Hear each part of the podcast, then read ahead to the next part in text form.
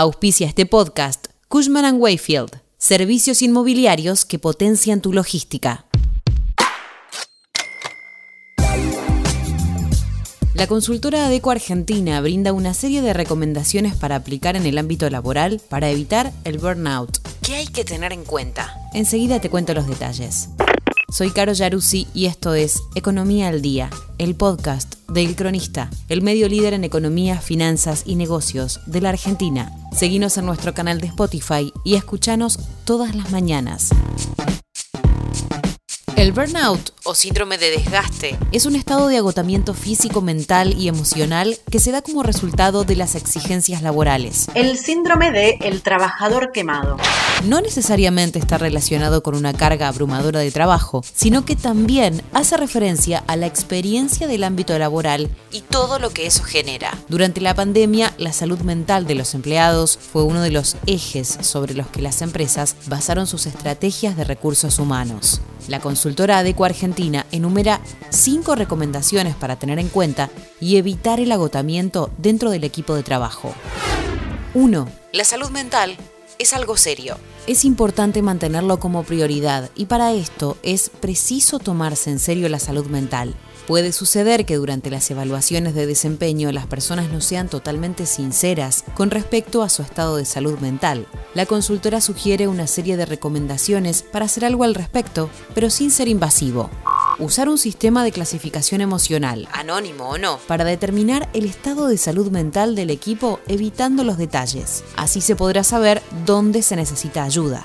Hablar sobre salud mental al grupo de trabajo permite evitar situaciones incómodas o problemas legales.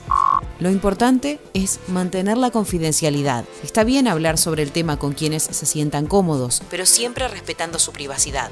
Enseñarles a los empleados cómo lidiar con el estrés y cómo mantenerse mentalmente saludables. Lo mejor, en este caso, es invitar a profesionales de la salud para que puedan dar su visión y que el equipo pueda realizarles consultas. Capacitar a los gerentes para que sepan detectar qué empleados necesitan ayuda o estímulo. Ofrecer recompensas. Se puede reconocer el valor de las personas del equipo a través de diversas gratificaciones que sean genuinas y sinceras. Algunos ejemplos pueden ser gift cards, tiempo de descanso adicional, días de vacaciones adicionales, días con horario laboral reducido, sala de descanso con snacks. Moderar el entusiasmo esto es clave en ambientes laborales que están muy enfocados en satisfacer al cliente. En estos casos, por lo general, el agotamiento mental es causado por la gran cantidad de solicitudes, cambios o tareas de último momento. Para esto, ADECO indica que es clave comunicarse lo antes posible para que los empleados no tengan que cargar con una gran cantidad de estrés de última hora. Respetar los otros trabajos. Es posible que algunos miembros del equipo tengan obligaciones por fuera del trabajo. Algunas de estas pueden ser un segundo trabajo u ocupaciones independientes para generar un ingreso extra. Por lo tanto, hay que ser considerado y tener en cuenta que esta multiplicidad de tareas puede crear una sensación de depresión, desesperanza y cansancio. Hablar con los empleados para aclarar lo que se espera de ellos y cómo se puede trabajar dada esta situación que las metas estén disponibles para todos. Para estas situaciones, ADECO sugiere algunos objetivos posibles. Monetarios, que los aumentos sean regulares y realistas. Formación experiencial, ofrecer conferencias u oportunidades de formación. Microposiciones, cuando no se pueden crear puestos gerenciales, quizás se puedan establecer microposiciones con un leve aumento y algunas funciones y ventajas nuevas.